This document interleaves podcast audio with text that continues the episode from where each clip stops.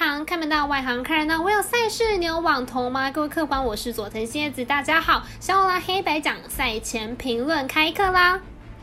万众瞩目，媒体焦点，同事、朋友、同学、家人之间的问候语应该是：请问您登记五倍券了吗？五倍券的数位绑定今日已经开始登记了，可以到五倍券官网或是想使用的数位支付业者提供的网页或者是其他 App 绑定。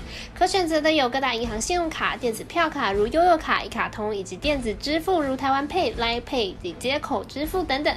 而如果你就是想用实体券，则是二十五日开始五倍券官网、超商、邮局预约网页去进行第一波的预约，第二波预约则是从十月二十五号到十月三十一号。需要注意的是，如果你是数位绑定或者是第一波实体券预约的客官们，将于十月八号开始领取使用；而第二波的实体券则是十一月八号到二十一日领取。本次五倍券使用期限都是到明年的四月三十日。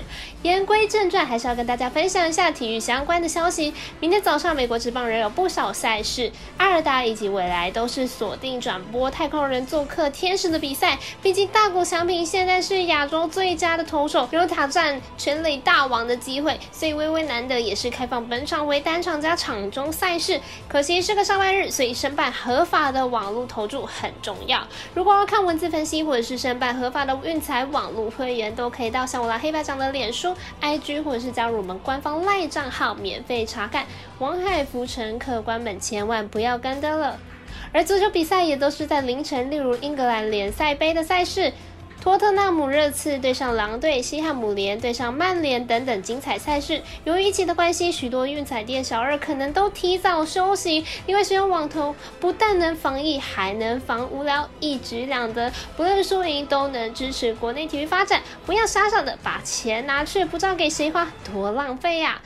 好的，最后来进行今天的赛前预报，则是明天凌晨十二点半的意甲赛事，拉齐欧对上杜里诺。